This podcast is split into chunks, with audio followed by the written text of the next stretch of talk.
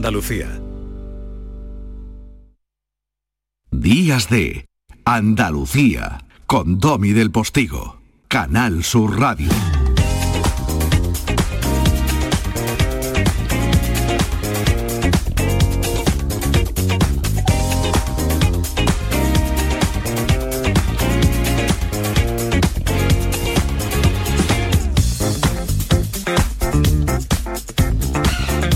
Aquí estamos, dispuestos, aunque sea con esta voz de, de tinaja, dispuestos eh, a pasar esta segunda hora de este maravilloso sábado contigo, con usted. Un maravilloso sábado en el que por fin está al menos lloviznando, lloviendo en algunos sitios o en otros está nublado. Bueno, estaría muy bien incluso para los virus estos del catarro que lloviera de una vez por todas, porque el ciclo de sequía uno de los efectos colaterales que nos está produciendo es la cantidad de viriasis en el ambiente, como dicen los médicos, ¿no? Viriasis. Eh, que es eso, que hay muchos virus que están encantados de conocerse pululando por ahí. Y no me refiero al de la COVID, que ese es otro cantar.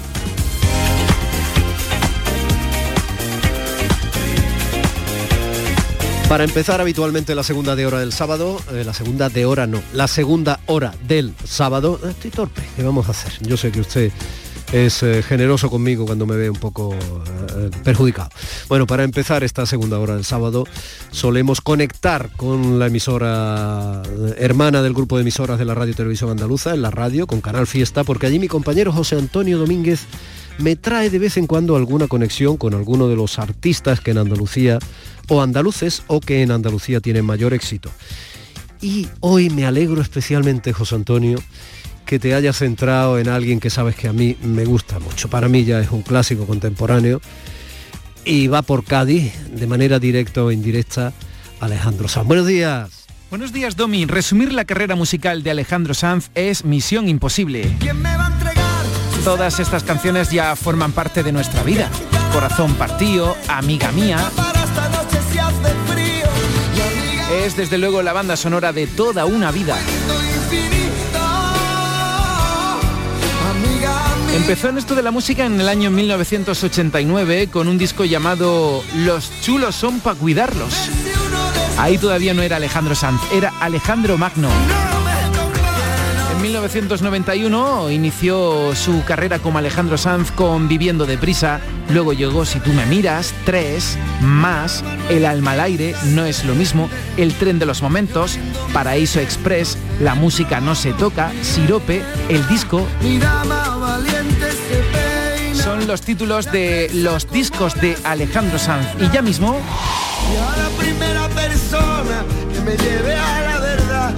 En diciembre, el día 10, llega su nuevo trabajo titulado Sanz. Enséñame tus manos esas con las que nos acariciamos y hoy nos hacemos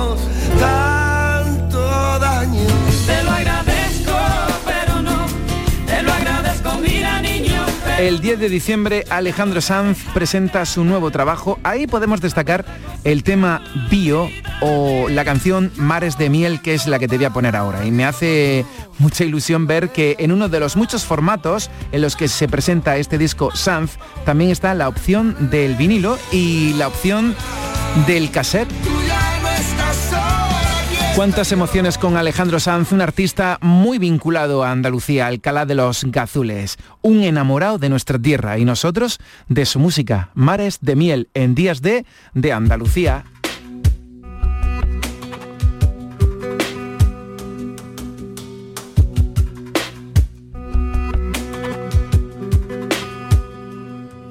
La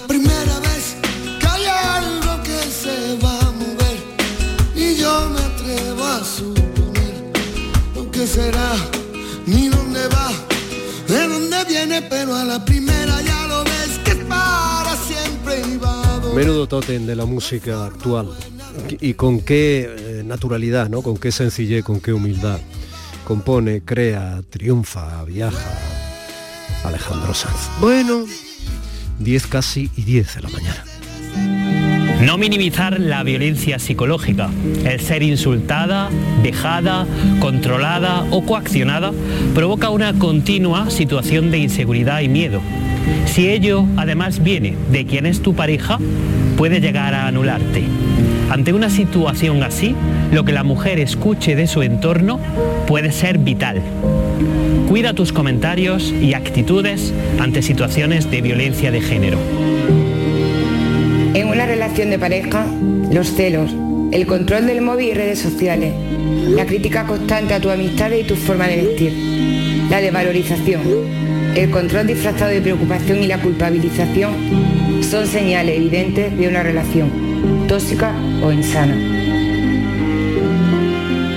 Este corte forma parte de una campaña que el año pasado hizo el Instituto Salvador Bueno de Alcaudete, la provincia de Jaén. Una cosa aparentemente pequeñita que me parece que representa muy bien cómo hay gente eh, sencilla, insisto, personas normales que desde sus respectivos ámbitos hacen mucho por tratar de meter en nuestras cabezas que hay algo que no va bien. Sé que no le gusto a tus padres, pero ellos que saben, no eres tan pequeña y yo no soy tan grande. Te he demostrado que te quiero durante este tiempo. Acepta mi anillo, cásate conmigo. Es precioso, claro que acepto mi vida. Me haces tan feliz, sé que eres mía. Estabas destinada a mí, lo supe desde el primer día. Abrázame, comparte mi alegría. Así comenzó el cuento de hadas, ramos de flores, bombones, paseos y dulces miradas. Lo que Bueno, no sé si fue así el cuento de hadas de Patricia, pero lo que sí tengo claro es que su príncipe eh, encantado no fue precisamente quien tenía que serlo. Jesús tiene una sucursal de la empresa de mensajería MRV. ¿Qué le pasó a Jesús Jiménez Colmenero en marzo pasado? Jesús, buenos días. Hola, buenos días. Bueno, pues encantado de tenerte por ahí. Te agradezco mucho que hayas aceptado echar este ratillo de charla conmigo aquí en Díaz de Andalucía. Muy bien. Nada, un placer. ¿Qué te Sí, pasó? sí. ¿Qué te pasó en marzo pasado? Bueno, lo primero decir que es un placer estar también aquí con vosotros y bueno, si podemos hacer un poquito eh, más visible este problema, pues mejor. Esa es la idea de colaborar. Pues mira, me pasó eh, algo que, nunca olvidaré. Eh, yo iba, bueno, como, como bien has dicho, tengo un trabajo, trabajo en MRV y, y surgió un trabajo un sábado por la tarde y bueno, decidí hacerlo yo directamente en lugar de buscar a, una persona que un sábado por la tarde es más complicado. Me llamaron del hospital Parque San Antonio, de Málaga, Vitas Málaga. Y me dirigí allí y bueno, yo vivo en la Cala del Moral. Cuando entraba en Málaga, desde la zona este, eh, pues bueno, llegas a la rotonda donde ocurrió todo, que es la rotonda de Playa Virginia. Y justo al final de la rotonda eh, eh, hay una curva a la izquierda donde ya encaras la recta que, que te lleva a Málaga capital, a la altura de la barriada del Palo.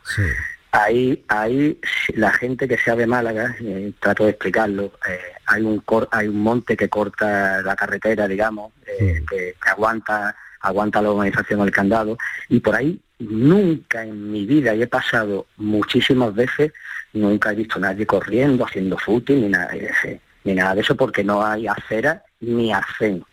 Bueno, cuando yo vi a, como tú has comentado, Patricia, eh, corriendo, me percaté de que algo ya pasaba. Entonces cuando la adelanté me fui, ella iba prácticamente por el carril derecho corriendo aterrorizada. La adelanté, me fui al carril izquierdo y, y bueno, cuando la miré, iba ensangrentada, iba hecha, hecha un Cristo la, la, la pobrecilla.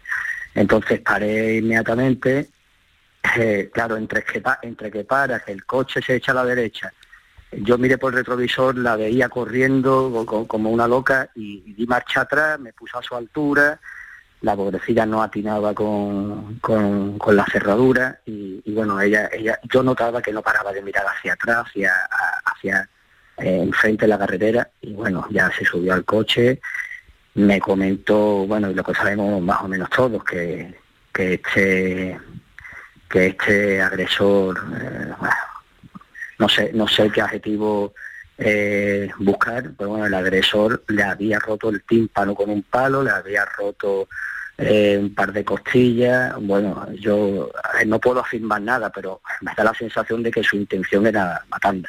Y claro, fue a buscar otro palo y ese fue el momento en que ella, que es la valiente de la película, ella es la valiente, la que, la que sacó fuerzas de flaqueza en ese momento, accedió a la Nacional y yo la pude recoger. Al parecer el, este, este, este individuo estaba enfrente con la intención de, de, de aniquilarla, vaya. Eh, Ya le pregunté, le pregunté eh, de dónde era, me dijo que era barriada La Pelusa.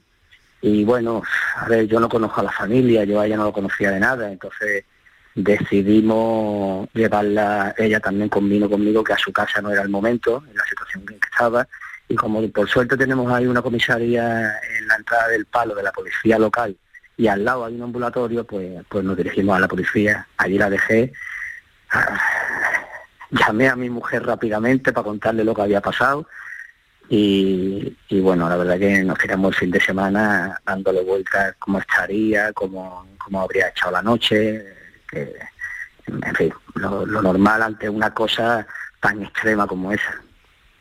¿Qué te dijo tu mujer? Bueno, mira, yo la llamé nada más, nada más dejarla en la policía local, la llamé, le dije lo que había pasado. Claro, en ese momento na- no podemos pensar la trascendencia que esto va a tener. Es, mm, evidentemente es un hecho que no ocurre, por suerte, todos los días, aunque aunque hay que atajarlo, evidentemente, ¿no? Como hemos hablado. Eh, Bueno, si no, ocurre, quedó... si no ocurre todos los días eso, desgraciadamente ocurre mucho. Ayer mismo, Sí, sí, muchísimo. ayer mismo pillaron a- al tío que violó ya, ya que estás en Málaga, lo digo por hablar de en la zona de Intelorce, a una mujer que estaba haciendo footing y a plena luz del día le pegó un puñetazo para desequilibrarla, le rompió el tabique, la tiró al suelo, eh, la pateó, luego la violó, le robó el móvil, cogió su bicicleta, se fue al tren de cercanías y este tío vive en la laguna de Mijas gracias a las eh, cámaras del tren. eh, como han podido meses después localizarlo, pero quiero decir que eso de un día sí, otro no, que estamos desgraciadamente pues muy acostumbrados a saber que este tipo de situaciones están dando. ¿no? No, no, no, esto, a ver, la responsabilidad de todo, esto hay que hablar, pararlo. por no hablar de esa chica en Igualada que dejaron tirada como un trasto viejo, ¿no? Sí, que, la, de- que la han, des- que la han destrozado, por- en fin, que la han desgarrado, sí, sí, no, es horroroso, es horroroso y hay que pararlo, hay que pararlo a nivel cultural, a nivel político, a nivel televisión. Pero, vamos, vamos por partes, vamos por partes. ¿Qué te dijo, qué te dijo tu mujer? Porque es humano que, por ejemplo, te hubiera dicho, ay Dios mío, y el tío, ¿dónde estaba? Verás, esto va a haber problema, ¿para qué te has metido ahí? ¿Qué te dijo? No, mm, te puedo asegurar que en mi casa, yo te lo, eh, bueno, eh, somos, somos en general eh, impulsivos para lo bueno, a lo mejor para no tan bueno, incluso para lo malo soy impulsivo. A mí, en mi casa, se, en ningún momento, o sea, el miedo es libre, evidentemente, y ya sabemos que, que a veces te metes en situaciones de este, de esta, de esta índole y, y puedes salir tú luego eh, mm, eh, mal parado. Pero en mi casa no hay dudas con, con respecto a este tema. Yo, por desgracia, no tengo hijas, me habría gustado, pero tengo una nieta y, y ahí todos fuimos a una. De hecho, estaban mis sobrinos esa tarde-noche cenando en casa con mi hijo y el tema de conversación fue durante tres horas este tema. Yo recuerdo que nos que pidieron unas pizzas, no tenía ganas, no tenía hambre, ni las probé. Eh, yo estaba totalmente, no se me iba de la cabeza. Yo no la conocía, pero esa chiquita iba, iba, era, era, era un- eh, la muerte eh, corriendo. A mí es- eso no se me olvidará nunca. Y en mi casa no hubo duda. Además, yo entiendo, yo entiendo que esas situaciones son complicadas. Y, y, y- y como te comentaba también ayer que estuvimos charlando, a ver, mm, yo creo que fui el primero que pasó y por eso fui el que la atendió, porque yo creo que, que Málaga es una ciudad solidaria y seguro. Y si alguien no paró es porque luego, como vamos con ese tiempo siempre, que el tiempo, eh, vivimos en un mundo horroroso donde vamos todos corriendo, si alguien no paró es porque pensó luego, juicio y tal, pero yo creo que, que fui el primero y, y- y- y no quiero que se me vaya eso que eh, lo- el, eh, el hilo de, la- de la- de tu pregunta. Yo creo que no hay necesidad de meterse, mm, no fue mi caso, porque ya te digo que él estaba enfrente, me daba igual que estuviera enfrente que estuviera al lado. No hay necesidad de meterse en el cuerpo a cuerpo. A veces de manera disuasoria podemos gritar, podemos decir policía o, o- en fin, mm, lo que no lo que no podemos en ningún caso es mirar para otro lado. Mm, Entiendo yo. sí. ¿Volviste a ver a Patricia? Sí, sí, sí. Tenemos una relación con, con esa. La, yo me enteré que la madre estaba intentando localizarme y bueno, tenemos un, algún amigo en común, porque al final, bueno, la, la escala del moral, la barriada del palo, eso zona cercana, nos conocemos mucho y sí tenemos un contacto con esta familia, una familia humilde, eh, con excelentes valores, un padre y una madre muy trabajadores y, y- y, bueno, y dos, dos niñas encantadoras. Eso es lo positivo que me llevo, ¿no? Y, y me emociono al contarlo un poquito porque siempre hay que sacar la parte positiva y nuestra parte positiva es esa. ¿Y el salvaje? El salvaje, mm, ahí es donde tenemos que hacer, que hacer hincapié y, y- y pararnos. Y todos tenemos al final responsabilidad, Domi, porque mm, lo tenemos ahí. Leyes, eh, los que hacen las leyes, los que votamos, los que simplemente comentamos tomando una Coca-Cola o una cerveza, eh, tenemos que, que darle solución a esto. Eh, salvaje, bueno, creo que creo que se entregó, me imagino que inducido o aconsejado por su abogado, por la familia. Sí. Eh, yo en el juicio, en el juicio mm, no solamente estaba Patricia, ¿eh? Porque esa es Había otra. otra Ya te metiste en la madeja y ya tenía, ya tuviste que ir a juicio, claro. Claro, sí, ya fui a un juicio un par de veces. Bueno, tengo un hermano que trabaja en el Palacio de Justicia, con lo cual que, que no lo veo por suerte muy a menudo, y, y fueron dos días donde estuve tomar con el café y tal. Eh, y, y en el juicio había otra chiquita que también denunciaba los mismos hechos al mismo agresor, ¿eh? es decir, que eran reincidentes. Entonces ahí es donde tenemos que, que poner solución. No sé de qué manera, porque yo, ya te digo, no me dedico a eso, pero creo que, que- que, bueno, que, que esto hay que pararlo desde pequeño, de manera que, que esta agresividad en la madurez no, no, no llegue a los adolescentes, hay que pararlo. El otro día que, no- que me dieron un reconocimiento en el ayuntamiento, que, que agradecí muchísimo, eh, había había un te hicieron eh, había un instituto de aquí de Málaga Sí. que hizo uno, que hace unos talleres precisamente de este tema de violencia de género y creo que ahí está yo creo que ahí es por donde hay que empezar pero al margen de, de empezar el arbolito desde pequeño como solemos decir las leyes tienen que ser contundentes aquí no puede haber medias tintas en mi opinión hay temas donde no puede haber eh, incluso como te he dicho cuando escuchemos un comentario hay que pararlo porque la culpa no es de la, de la mujer nunca. Incluso como yo escucho a veces de las redes sociales, de, de- de tal, no, no, no, no, no. Aquí el problema es del que, de la persona que ejerce esa violencia de género, que por desgracia somos los hombres. Aquí, eh, aquí yo creo que puede ser, yo creo que puede ser interesante matizar algunas cosas. O sea, el hecho de que a una persona eh, la, la machaquen o le peguen o la violenten o, o la acosen o la no hace a esa persona mejor de lo que era. ¿eh? Todos somos las personas que somos.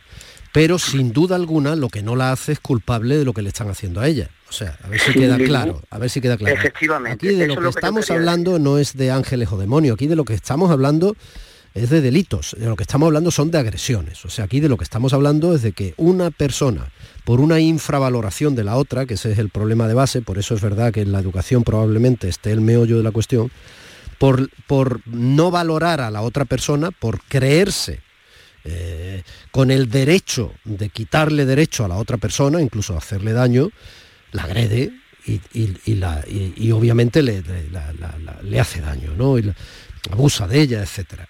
Eso es lo que hay que parar. O sea, es Sí, que yo- yo eso, al margen de cualquier otra consideración, eso no se puede permitir.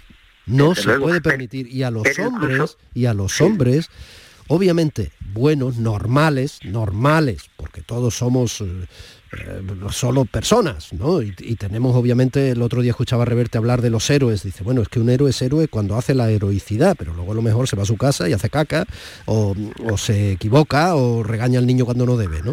O sea, personas, personas, pero que quede claro que los hombres mm, buenos, normales, no nos sentimos representados por esos hombres que se creen con el derecho y lo ponen en práctica de vejar a las mujeres.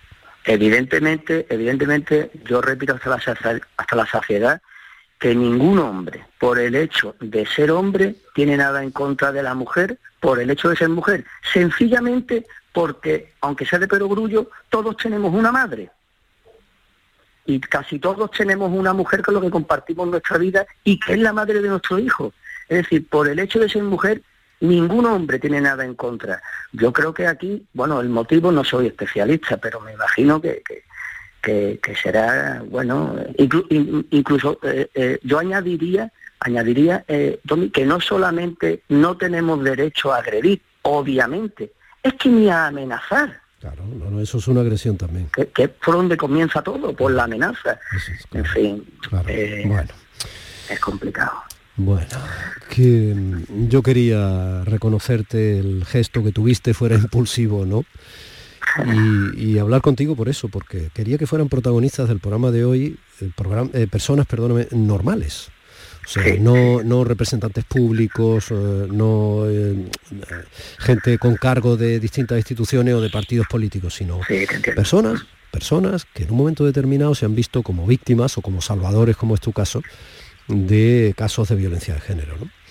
Y, bueno, y quizá yo creo que está siendo muy interesante al escucharos, pues como ha sido antes interesante escuchar a esta chica, a Joana, pues al escucharos, pues uno, eh, yo creo que entiende algunas cosas, ¿eh? puede entender, y se siente además bastante cercano a personas que pueden ser como nosotros, como todos. Sí, además si me permite, si me permite, eh, mm, precisamente se lo dije también a, la- a las personas del ayuntamiento que me llamaron cuando me entregaron el, el reconocimiento, que, que a ver, que me siento abrumado, me siento abrumado porque yo hice lo que hubiera hecho el 99,9% de, los- de los ciudadanos, eh, pero entiendo que, que hay que hacer eh, hay que hacer más visible, eh, aunque ya pasa todos los días, como tú bien dices, por desgracia, pero bueno, eh, en este caso, la gente de Málaga se va a ver mm, muy tocada en el corazón, porque saben qué ha pasado en Málaga, que a veces decimos, uy, escuchamos Madrid, Igualada o Hospitalet, no sé exactamente, o las manadas estas de Pamplona.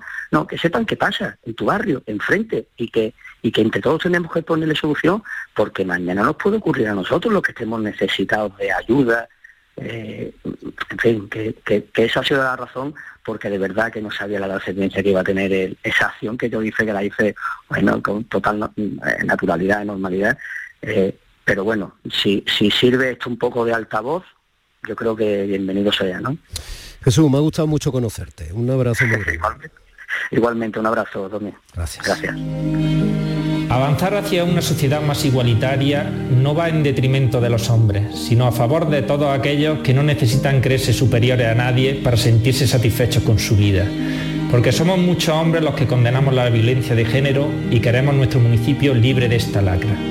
El estar en contra de la violencia de género no supone restar importancia a otros tipos de violencia. Es necesaria la sensibilización social frente a cualquier actitud violenta. Ante una situación de violencia de género, no te calles. Denuncia. Es la única forma que tienes de salir de ese círculo de control, dominación y sometimiento que crea el agresor sobre ti. El amor no duele. Domi del Postigo. Días de Andalucía. Canal Sur Radio. Siete meses de cárcel para un masajista por intrusismo en fisioterapia. Condenado por intrusismo y lesiones, un osteópata que trataba problemas de salud sin título de fisioterapeuta. Son sentencias judiciales por intrusismo en fisioterapia, un problema que pone en peligro tu salud. Recuerda ponerte siempre en manos de fisioterapeutas colegiados. Fisioterapia es calidad de vida. Es un consejo del Colegio de Fisioterapeutas de Andalucía. La vida es como un libro y cada capítulo es una nueva oportunidad de empezar de cero y vivir algo que nunca hubieras imaginado. Sea cual sea tu próximo capítulo, lo importante es que lo hagas realidad. Porque dentro de una vida y muchas vidas, ahora en Cofidis te ofrecemos un nuevo préstamo personal de hasta 60.000 euros. Entra en cofidis.es y cuenta con nosotros.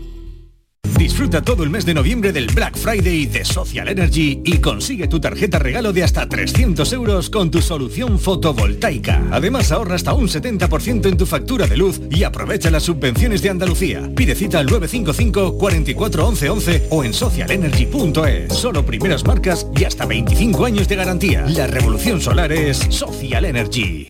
En cofidis.es puedes solicitar cómodamente hasta 60.000 euros. 100% online y sin cambiar de banco. Cofidis, cuenta con nosotros. Canal Sur Radio, Sevilla. Yo ya no pago por mi consumo y digo chao, digo chao, digo chao, chao, chao, a tú lo mismo. Vente conmigo, nuestro petróleo es el sol. Dile chao. Bienvenido al autoconsumo. Dimarsa.es Queda muy poco para la llegada de la Navidad. Encuentra todo tipo de decoración para Navidad en Plástico Sur. En Plástico Sur tenemos de todo lo que puedas imaginar. Juguetes, decoración, hogar, alimentación, hostelería y a precios inigualables. Además, en plásticosur.com estrenamos web y lo hacemos con un 5% de descuento en la primera compra. Plástico Sur, la mayor superficie para empresas y autónomos en Sevilla. Encuéntranos en el Polígono Industrial Los Girasoles o en www.plásticosur.com. Sevilla, pueblos donde emprender y ser feliz. Mi nombre es Rocío Romero Granado, soy de Gilena y soy artesana. Esas diferencias que había con respecto a emprender en un pueblo o a una ciudad eh, son más pequeñas. Una campaña de la Oficina contra la Despoblación, ProDetour, Diputación de Sevilla. ¿Quieres proteger a tu familia? Invierte en seguridad. Somos MR Cerrajeros y hemos abierto nueva tienda de seguridad en Sevilla Este, donde encontrarás exposición de puertas de seguridad, bombines, escudos, detención anticipada, cajas fuertes. En MR Cerrajeros también tenemos taller donde fabricamos rejas, puertas, cancelas o lo que necesites. Recuerda, MR Cerrajeros, porque la seguridad de tu hogar es la seguridad de tu familia. Llega el mes del Black Friday y en Factory del Descanso el mes del relax. Tu colchón relax solo en noviembre hasta un 60% de descuento. Sí, has escuchado bien, un 60% de descuento. Factory del Descanso en Sevilla, Avenida Pino Montano y Tasa, Pajés del Corro y en Montequinto, Vía Flaminia. Black Friday en Factory del Descanso. ¿Sabes qué fecha ha sido premiada en el sorteo de mi día de la 11? Justo ahora lo van a decir. Sube el volumen. 8 de marzo de 2000. ¿En serio? Si es el día que me compré rayito. No sé cuántos kilómetros nos hemos hecho esa moto y yo. Oye, pues con mi día de la 11 cada lunes y cada jueves puedes ganar miles de premios. Piénsate una fecha especial y prueba. Pues sí, y así le doy un descanso a Rayito que ya se lo merece. 11. Cuando juegas tú, jugamos todos. Juega responsablemente y solo si eres mayor de edad. La mañana de Andalucía con Jesús Vigorra. Un programa informativo. Además, el Constitucional también se ha pronunciado sobre... De entretenimiento. Arturo Pérez Reverte, buenos días. Buenos días. Que te ayuda. Señor Calatayú, buenos días. Hola, buenos días. Y te divierte. Las mañanas de Andalucía son mejor. La mañana de Andalucía con Jesús Vigorra. De lunes a viernes desde las 5 de la mañana. Quédate en Canal Sur Radio. La radio de Andalucía. Humor, ingenio, música en directo, entrevistas. Todo lo tienes en el show del comandante Lara. Y te esperamos los domingos en la medianoche para que disfrutes de la radio más original y divertida. ¡Vas a flipar! ¡Síguenos! El show del comandante Lara. Este domingo en la medianoche. Quédate en Canal Sur Radio. La radio de Andalucía. Domi del Postigo en Canal Sur Radio. Días de Andalucía. Nos vamos al siglo XIV. Eh, Quieren conocer a una amiga muy interesante que habría dado muchísimos momentos televisivos y, muchísimas crónicas en la radio y en las revistas en nuestros días. ¿Sí? Doña Inés de Castro. Historia, ni blanca ni negra.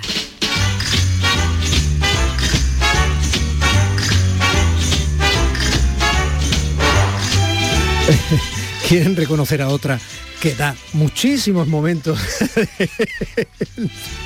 en la televisión, en los diarios y en las revistas. Nunca en la vida. Yo en la televisión he salido con los dedos, se pueden contar las veces. Doña Elvira Roca. Muy buenos días. Y Barea, buenos días. Y Barea con B, ¿eh? Y María Combe, del Borge. ¿Vamos con Doña Inés? Muy bien. Bueno, el Borges también se vare algo, algún olivo hay, pero pocos, sí. No, no te no sobre te todo vides, ¿no? Resistimos, resistimos con el olivar. como vamos, pues- no, de hecho tengo yo un aceite buenísimo de mi vecina Josefina, que mm, son de sus de su olivas. Y bueno, es una molienda estupenda.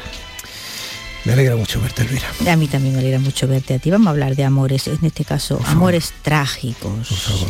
Doña Inés de Castro, Sí. habrá gente que no sepa quién es. Mm. Eh, tenemos que empezar diciendo que esta historia es rigurosamente histórica, porque parece mm, tan tremenda y tan como de, como de novela que, que habrá quien se piense que tiene una parte de leyenda. Tiene una parte de leyenda, pero la parte histórica se puede desgajar perfectamente bien, ¿no? Doña Inés de Castro llega a Portugal con doña Constanza Manuel de Villena, que va a casarse con, con el rey portugués. Ah, bueno, doña Constanza es doña Constanza es hija de don Juan Manuel, de don Juan Manuel, el del conde Lucanor. El conde don Juan Manuel. Y va a casarse con el príncipe Pedro, que luego va a ser Pedro I. Eh, va como dama y, y el príncipe pues se enamora mm, de la dama, cosa que no es de extrañar porque ha ocurrido antes de ahora. Pero bueno, contrae matrimonio con doña Constanza eh, y eh, se dice que hasta que no enviuda, que hasta que Pedro no enviuda de su esposa legítima no comienzan sus relaciones con Inés. Eh, Doña Constanza, la princesa, mm, muere de parto en el tercer hijo. Y, y la reina, y bueno, y Constanza muere eh, en el 45, o sea, en 1345, y, y hasta el año siguiente no tienen el primer hijo Inés de Castro eh, con, con el príncipe Pedro, con el todavía príncipe Pedro. Es decir, se sostiene un poco la idea de que, de que aunque estuviera enamorado de ella y toda esa relación, no pasó al adulterio de facto mm, hasta la muerte de la esposa legítima del príncipe Pedro, ¿no? Una muerte además, en fin, de parto, tercer hijo, es que todo... Sí, sí, bueno, ella tuvo, a ver, es cierto que, que doña Constanza tenía unos celos brutales con, con Inés, ¿no? O sea, se- Fundamentados. se- fundamentados, fundamentados. Pero que la relación no, mm, no llegó a- al adulterio verificado eh, es posible, puesto que el- Ujú. el, el primer hijo de, de doña Inés y don Pedro nace ya a un año vista de la muerte de la esposa legítima. Sí, porque en aquella época no había farmacias ni, digamos, métodos más o menos solventes para... Bueno, lo dejamos ahí. Lo dejamos ahí. En fin, el hecho es que muere la reina Constanza en el, 30 y- en el 45 y en el Ujú. 46 nace el primer hijo de, este, de esta pareja. Desde la misma muerte de su mujer, eh, pasan nueve años realmente en que el príncipe Pedro batalla todo lo que puede y más para intentar contraer matrimonio legítimo con Inés de Castro eh, por todos los medios a su alcance y en una lucha constante con su padre, el, el rey Alfonso, Alfonso IV el Bravo. Pero ese matrimonio no es conveniente por distintas razones. Eh, no es conveniente pues porque el rey portugués eh, quiere reducir la influencia de Castilla en Portugal. Los Castros son un clan muy poderoso, es una, es una casa noble muy poderosa. Y, y en este momento el, el rey favorece cualquier opción matrimonial que esté fuera de la península ibérica, ¿no? Entonces no quiere que el hijo matrimonie con doña Inés de Castro, le parece que ese es el modo más eficaz de afianzar el poder o la influencia de Castilla en, Portugal y no quiere. Y el príncipe batalla realmente duramente, o sea, eh, durante todo este tiempo, claro, se van sucediendo los hijos, llegan a tener cuatro hijos. Eh, finalmente, eh, el, el príncipe se encastilla, digamos, en su, en su negativa a casarse con cualquier otra mujer y se urde eh, aquel complot para acabar con la vida de Inés de Castro, que es el que en definitiva va a ser el que da lugar a toda la leyenda en torno a, a- a esta señora, ¿no? Hasta ese momento sus cuatro hijos son bastardos. sus cuatro hijos son bastardos, ahora vamos a ver si son bastardos. El hecho es que eh, con el- la complicidad del rey, Utilizo la terminología y el contexto de él. Estamos en el siglo XIV, a ver. bueno, pero es que Es ahora, que suena así dicho, vamos a ver, vamos a ver. ahora después te cuento que quizás no lo eran o sí lo eran. no, no podemos saberlo realmente, ¿no? Con la complicidad de, de Alfonso IV el Bravo y tres personajes que son, en fin, probados históricamente que existieron, que son Pedro Coello, Diego López Pacheco y Alonso de González. Eh, Inés de Castro es asesinada, es degollada. Eh, y bueno, eh, al año siguiente de, de morir, cuando ya es proclamado rey, Pedro I, tiene lugar ese hecho que ha llenado, en fin, tantas con- novelas. Con apenas, con apenas 30 años. ¿eh? Eh, ella, ella muere exactamente con 30 años, ya nace en el 25, pero en el 55, con 30 años. Eh, Pedro, por eso digo bastardos o no, argumenta que él se ha casado En secreto. en secreto con Inés de Castro, eh, que el obispo de Guarda ha oficiado ese matrimonio, que los criados fueron los testigos y que ese matrimonio fue consumado, de donde ha quedado prueba cuatro hijos. Y obliga a la nobleza portuguesa a prestar juramento de lealtad a Inés de Castro, a la que proclama reina de Portugal post-mortem. Toma. Bueno, hay una, hay una historia que dice que bueno que es la, desentierra y obliga a todos los nobles ante el cadáver de la reina. Parece que esa es la parte de leyenda. Esa es la parte de leyenda. Parece que no es así, pero sí que que hubo un juramento ante una escrita para ser contada y cantada ante una efigie mm. de ella que la representaba eh, y bueno, esto que también, cuadros. Que, también tiene, que también tiene su carga. ¿eh? Bueno, es, es realmente, o sea, piensa que este hombre durante nueve años... No existe imagen, no, no hubo ningún pintor de corte. No hubo ningún pintor de corte, pero después durante el romanticismo esta historia ha sido contada... Se ha recreado. sí, sí, mil veces, mil veces. No, el cadáver, o sea, el, esqueleto de, de, de Doña Inés, no, pero que sí posiblemente hubo un juramento eh, de corte ante la representación, una efigie quizás en cera, quizás de la reina de alguna forma allí representada. Hay que entender a Pedro, a don Pedro, que ha batallado durante nueve años para conseguir el derecho a matrimoniarse con aquella señora que de facto es su mujer, a la que ha querido desde siempre y con la que ha tenido nueve hijos, ¿no? ¿Qué tenía Inés? Pues no sé qué tenía Inés, pero el hecho es que ella parece que era poco política, es decir, que ella era una mujer eh, mm, eh, muy hogareña y los trapicheos que los Castro tuvieran políticamente por fuera, o sea, ella no era intrigante ni nada en absoluto, era una felicidad meramente privada y conyugal la de esta pareja, ¿no? y a los tres... No era una mujer guerrera como otras que hemos traído aquí. No, no, no, no, Como la primera almirante de la mar Océana que hemos traído aquí, como Isabel, etcétera. No. No, en este caso no. En este caso no. Sencillamente se enamoró hasta las trancas de ella, este hombre. Y bueno, no solo se enamoró, sino que además de que se enamoró, constituyó una pareja estable con ella, que fue además un compromiso de lealtad y de fidelidad mutua que duró toda su vida, ¿no? a los culpables o a los más implicados en la muerte de Isabel en, un, palacio que desde entonces se llamó Palacio de las Lágrimas. Oh. Eh, es muy dado de todas maneras. Portugal, ese tipo de nombres, acuérdate. que está, hombre, claro, está también el Palacio da Pena. Que la, gente cree que la pena es la pena que da llegar hasta arriba, aunque sea precioso. Son las peñas. son las peñas. En fin, persiguió a los tres y, los, y, consiguió eh, eh, hacerse con dos le sacó el corazón a cada uno de ellos, a uno por el pecho y a otro por la espalda. Pedro Coello y a Diego López Pacheco.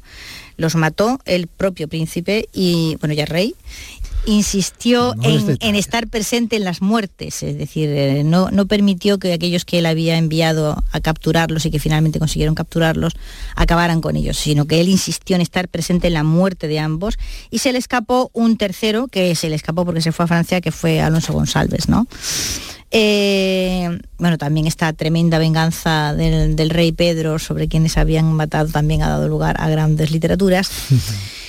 Ella fue, como ya te he dicho, coronada post-mortem y su tumba está en Alcobasas, es bellísima la tumba. No está Alcobasas, perdóname. A 100 kilómetros aproximadamente al norte de Lisboa.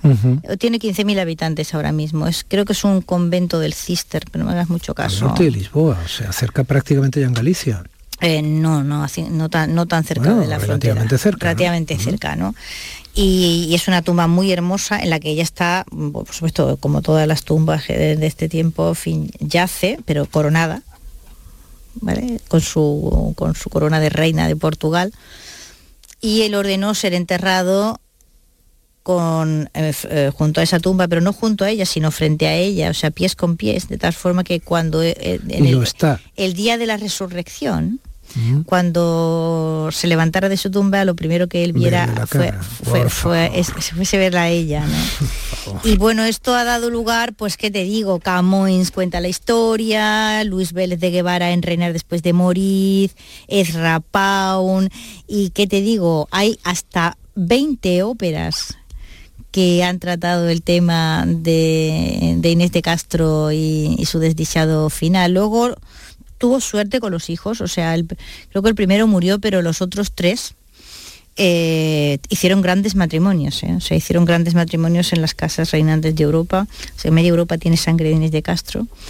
Y, y bueno, pues esta es la historia triste de, historia tan de la, de la reina de, de Portugal que reinó después de morir. Qué historia tan bonita, Elvira, de verdad. Oh, qué bonita, qué bonita, sentimentalmente súper bonita. Pues sí. Si entre tú y yo existe la química. Si somos isótopos. Si entre núcleo y corteza existe un gran espacio vacío, libera mi energía hacia una órbita interior. Y combinémoslo. Y combinémoslo para hacer una molécula. Covalente. En Canal Sur Radio, Días de Andalucía, con Domi del Postigo. Humedad Murprotec, Humedad Murprotec, Humedad Murprotec, Humedad Murprotec, Humedad Murprotec, Humedad Murprotec, Humedad Murprotec, Humedad Murprotec, Humedad Murprotec, Humedad Murprotec, Humedad Murprotec, Humedad Murprotec. 960 70 80 y 900 108 109. Murprotec.es. Y olvídate de las humedades. Disfruta todo el mes de noviembre del Black Friday de Social Energy y consigue tu tarjeta regalo de hasta 300 euros con tu solución fotovoltaica. Además ahorra hasta un 70% en tu factura de luz y aprovecha las subvenciones de Andalucía. Pide cita al 955 44 11 11 o en socialenergy.es. Solo primeras marcas y hasta 25 años de garantía. La revolución solar es Social Energy. ¿Existe algo más valioso que el tiempo? Pues no. Por eso, esta Black Week Hyundai te lo regala. Porque si compras un Hyundai te ahorras muchos meses de espera para tener tu coche. Black Week de Hyundai. Lo quieres, lo tienes. Condiciones especiales para unidades en stock. Más información en hyundai.es. Fatiga, disnea, cansancio, debilidad muscular, dificultad respiratoria, dolor al respirar. ¿Sabías que estos son secuelas de la COVID? ¿Y sabías que tu fisioterapeuta puede ayudarte a combatirlas? No lo dudes y localiza a tu fisioterapeuta más cercano. Es un consejo del Colegio Profesional de Fisioterapeutas de Andalucía. Sevilla. Canal Sur Radio.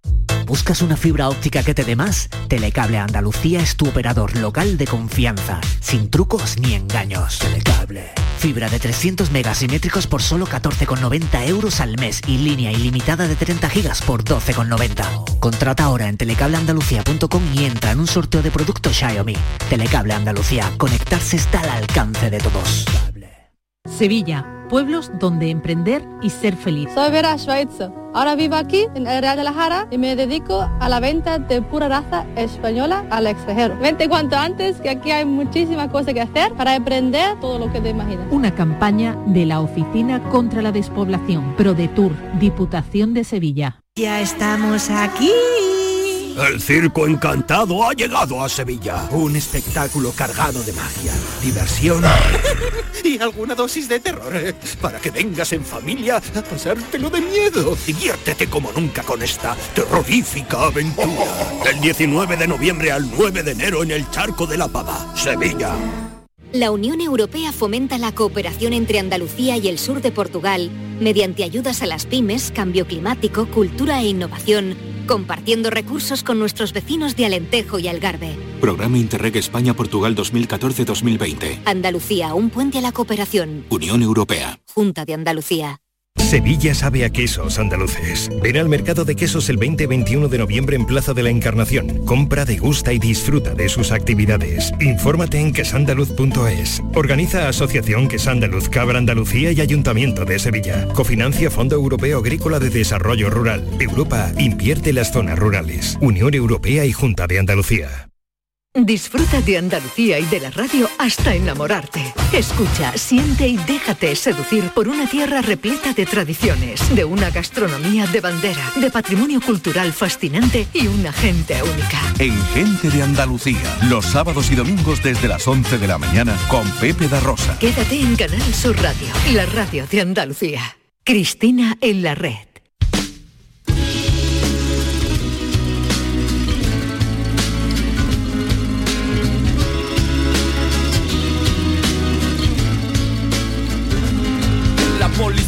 Te está extorsionando.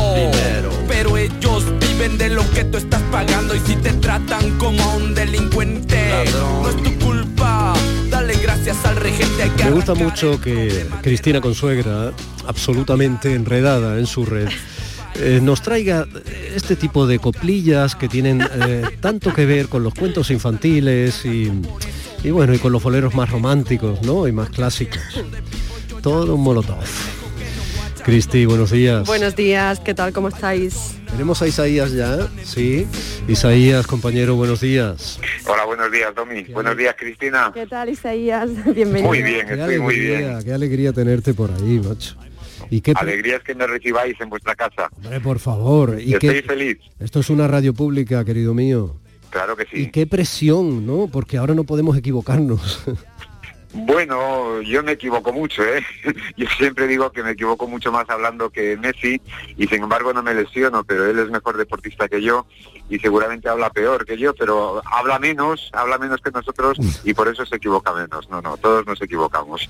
Oye, es magnífico el título, Clara Victoria, ¿eh? Sí, sí. Sí, es un juego de palabras, sabes que me gusta mucho jugar con las palabras y entonces pues con el título hago referencia a las dos grandes protagonistas de aquel debate sobre el sufragio femenino y también, digamos, pongo título al logro que consiguió Clara Campoamor con el apoyo de otros 160 diputados hombres eh, para conseguir en aquel momento pues que España fuera por primera vez una democracia plena. Así que Clara Victoria es un título muy redondo, desde luego. Hace, hace 90 años ahora, redondeando también, ¿no? Al margen de los meses. Hace 90 años y efectivamente eran las dos únicas diputadas mujeres en un parlamento de hombres, como era 400 me parece que es. Sí, el- y es- la, la paradoja es que aunque fueran diputadas mujeres, podían haber sido electas, pero no podían votar.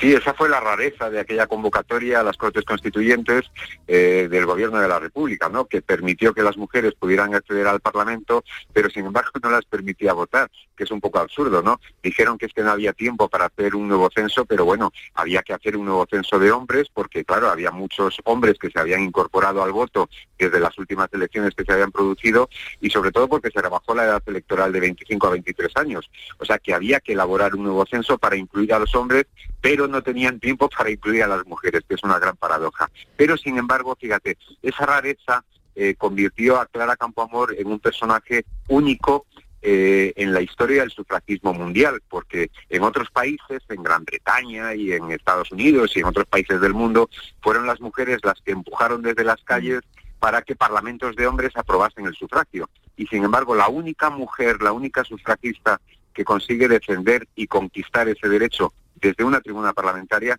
es Clara Campoamor. Es un personaje excepcional. Yo te voy a lanzar dos preguntas en relación con lo que estás comentando. Antes has hablado de logro, ¿no? De un logro que nos lleva, nos conduce a una democracia plena. Eh, preguntarte por un lado si, si esta es la conquista social más importante de la historia ¿no? de- de nuestro país, el sufragio universal. Y preguntarte por esas otras mujeres que aparecen en Clara Victoria, que es una crónica eh, muy exhaustiva de este episodio histórico, ¿no? esencial para entender, eh, para entender la democracia. Hablo de, bueno, pues eh, Colombine, Lily Rose, Benita Asas, ¿no? Es decir, un montón de mujeres que también estuvieron en la trastienda de, de- de este episodio. Y antes, y antes Sí, que sí, ellas, claro, ¿no? Porque, Claro, ¿no? claro, Allí claro. estaba la Pardo Bazán también, ah, bueno, ahí estaba Concepción Arenal. Efectivamente, ¿no? Es decir, hay un montón de mujeres que aparecen, pero que no, no están en esa caja de resonancia que quizá no debería, debería, deberían estar. Sí, fíjate Cristina, pero yo no diría que estaban en la trastienda, digamos que estuvieron en el prólogo, ¿no? Eh, lu- lucharon como Clara Campoamor, lo que pasa es que Clara Campoamor tuvo la visión histórica de que ese momento concreto del advenimiento de la nueva república, de la elaboración de una nueva constitución, era crucial para, para conseguir eh, este derecho por el que estas mujeres que tú has citado y otras muchas más, más anónimas todavía, habían peleado, ¿no? Entonces, digamos que lo que hace Clara Campoamor es tomar el, el relevo, es decir, eh, Clara Campoamor no aprobó el sufragio, el sufragio se aprobó por 161 votos, de los cuales solamente uno era de Clara Campoamor, pero ella actuó en aquellas cortes como voz de la conciencia diciéndoles a aquellos diputados republicanos no podéis construir una república democrática prescindiendo de la mitad de la ciudadanía. Y esa voz de la conciencia, digamos que fue eh, eh, la que condujo a que el sufragio saliera adelante. Esto Y en cuanto al otro, y en cuanto al otro que me preguntas, vamos, yo tengo claro que desde el punto de vista democrático este logro es el fundamental.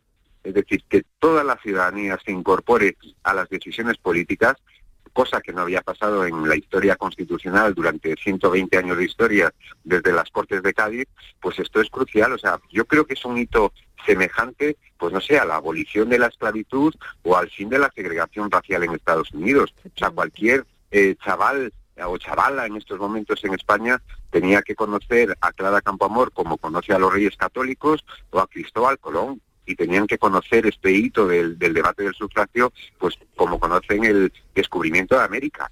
Tendría que ser algo, eh, bueno, que todo el mundo mm, conociera perfectamente. Hmm, te decía que eso ocurría el 1 de octubre de 1931 y eso permitió que el 19 de noviembre, dos años después, en 1933, ya votaran las mujeres en España, pero ahí se paró. Bueno, eh, todavía votaron una vez más en el año 36, pero sí que es verdad que aquellas elecciones, ayer celebramos el 88 aniversario de esas primeras elecciones en las que todas las mujeres españolas pudieran votar, pues eh, mira, se dan estas paradojas que también se dan a veces en nuestro país. Resulta que las dos mujeres que participaron en el debate, tanto Victoria como eh, Clara Campoamor, eh, no salieron elegidas hmm. y ya Clara Campoamor no volvió, no volvió a pisar el Parlamento, ¿no? Y aquellos diputados que decían, ¿veis cómo decíamos que el voto de la mujer iba a ser un voto de derechas? Pues claro, encontraron una culpable en Clara Campoamor, cuando en el año 36, con el voto de las mujeres, triunfó el Frente Popular de Izquierdas, nadie le pidió disculpas a Clara Campoamor. Y en todo caso después llegó el otro, eh, que hizo un golpe de Estado y que tuvo una dictadura de 40 años que congeló ese gran paso adelante que se dio en 1931, ¿no? ¿Qué hubiera sido de este país y de la igualdad entre hombres y mujeres en este país si esos 40 años hubiera vivido España una normalidad democrática? Desde luego estaríamos mucho mejor de lo que estamos, que no nos podemos quejar, pero desde luego estaríamos, eh, habríamos dado muchos más pasos adelante en materia de igualdad tras la escritura de, esta crónica, que yo creo que lo que haces es eh, corregir asimetrías ¿no? históricas eh, de esta, la memoria que construimos en común, eh, ¿consideras que, bueno, cómo consideras que el paso del tiempo ha tratado a Clara Campamar y Victoria Kent? Pues mira, durante 40 años la trató muy mal, sencillamente porque la España de Franco la envió al exilio, no la dejó volver, porque si ella volvía tenía que ser juzgada por haber sido masona en tiempos de la República y entonces ella no estaba dispuesta a pagar con pena de cárcel lo que no era un delito en los años 30, que es cuando ella perteneció a la masonería, ¿no? Y, ella con gran tristeza pues se quedó viviendo en el exilio durante 40 años y ya solamente pudo volver eh, cadáver eh, a España para ser enterrada en, San Sebastián. Entonces, durante esos 40 años, digamos que sencillamente Clara Campoamor desapareció de la historia de España. Y después tardamos mucho tiempo en recuperar la figura de Clara Campoamor. Yo creo que no la hemos recuperado todavía del todo, ¿no? Pero yo hace 15 años escribí un libro sobre Clara y cuando fui a buscar un dato en una enciclopedia que tengo en casa, que es una enciclopedia espaza de los años 80, pues es que Clara Campoamor no estaba todavía, ¿no? Mm. Y hoy en día, todavía 90 años después, nos encontramos con gente muy principal, gente que ha gobernado o que nos quiere gobernar, pues eh, difundiendo mentiras o medias verdades sobre lo que hizo Clara Campoamor y sobre cómo se produjeron las cosas, ¿no? Y yo creo que hay que aclarar algunas cositas, que es lo que pretendo en el libro. Oh. Mariona, ¿qué te parece este señor que lo estás oyendo hablar de dos mujeres que fueron muy importantes, muy interesantes, que eran amigas y querían casi lo mismo, pero sin embargo, en un momento determinado se enfrentaron, ¿no? ¿No tienes ninguna opinión al respecto? Mm, no mucho. No, pero tiene la voz bonita, por lo menos, ¿no? Este hombre, ¿no? Sí. Sí, ¿verdad? bueno. Es, que siempre si no nos da el visto bueno Mariona no, no sabemos muy bien cómo, cómo va saliendo la cosa. Bueno, esto es fundamental. Hombre, no lo puedes imaginar. Un beso, un beso. Dale un besito a Isaías, anda. No dice que bueno, que eso, que Isaías, eh, volveremos a hablar de esto. Sí, volveremos a hablar siempre y a escucharle siempre. Volveremos a hablar de esto. Es un libro muy interesante, además la tapadura, el dibujo de ellas dos. las ilustraciones, que son maravillosas, es verdad que no, lo hemos mencionado, de Elena, se me ha ido el apellido, Isaías, échame un cable, Elena Pérez García. Elena Pérez. Elena Pérez, unas ilustraciones maravillosas, es verdad, sí, sí, sí. Unas ilustraciones maravillosas, la verdad es que el libro, hombre, yo he hecho lo que he podido, pero además eh, Elena me ha ayudado a que el envoltorio sea mejor y la editorial la verdad es que ha hecho, eh, digamos, un producto maravilloso, ¿no? Muy buen trabajo Eh, editorial, correcto. Sí, un sí. buen Y trabajo recuerda, y recuerda que Victoria era andaluza también, era malagueña, ¿eh? Claro, Que- claro que sí, sí, sí, y la ilustradora también es Bueno, y, tú, andaluza, y o sea tú- que- y tú ya un poco también, ¿eh? Poco. Sí, bueno, oye, a mí me dieron el premio Meridiana, que es uno de los premios que tengo aquí con más punta, orgullo, con más orgullo en mi caso, sí, en mi casa, sí, sí, sí, sí. Queda meridianamente claro. Un abrazo enorme, Isaías. Un beso. Isaías, Pues cuídate mucho. Un abrazo. Gracias por ayudarme a difundir la imagen de, de esta mujer y la memoria de Clara. Gracias a ti. Besitos. Domi del Postigo en Días de Andalucía. Este programa que acabas de escuchar y todos los que te gustan están siempre en la radio a la carta de Canal Sur. Descárgatelos para escucharlos cuando quieras y donde quieras y con quien quieras. Quédate en Canal Sur Radio, la radio de Andalucía.